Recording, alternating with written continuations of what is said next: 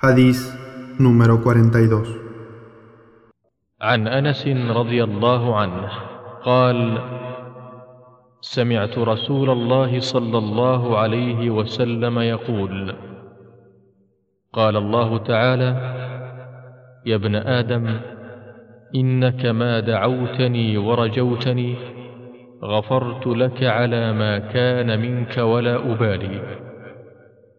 يا ابن آدم لو بلغت ذنوبك عنان السماء ثم استغفرتني غفرت لك. يا ابن آدم إنك لو أتيتني بقراب الأرض خطايا ثم لقيتني لا تشرك بي شيئا لأتيتك بقرابها مغفرة.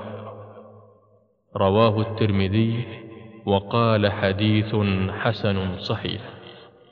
Dijo Anas, radiallahu anhu, oí al mensajero de Allah, sallallahu alayhi wasallam, decir, Allah ha dicho, oh hijo de Adán, siempre que me supliques y me ruegues, te perdonaré lo que hayas hecho.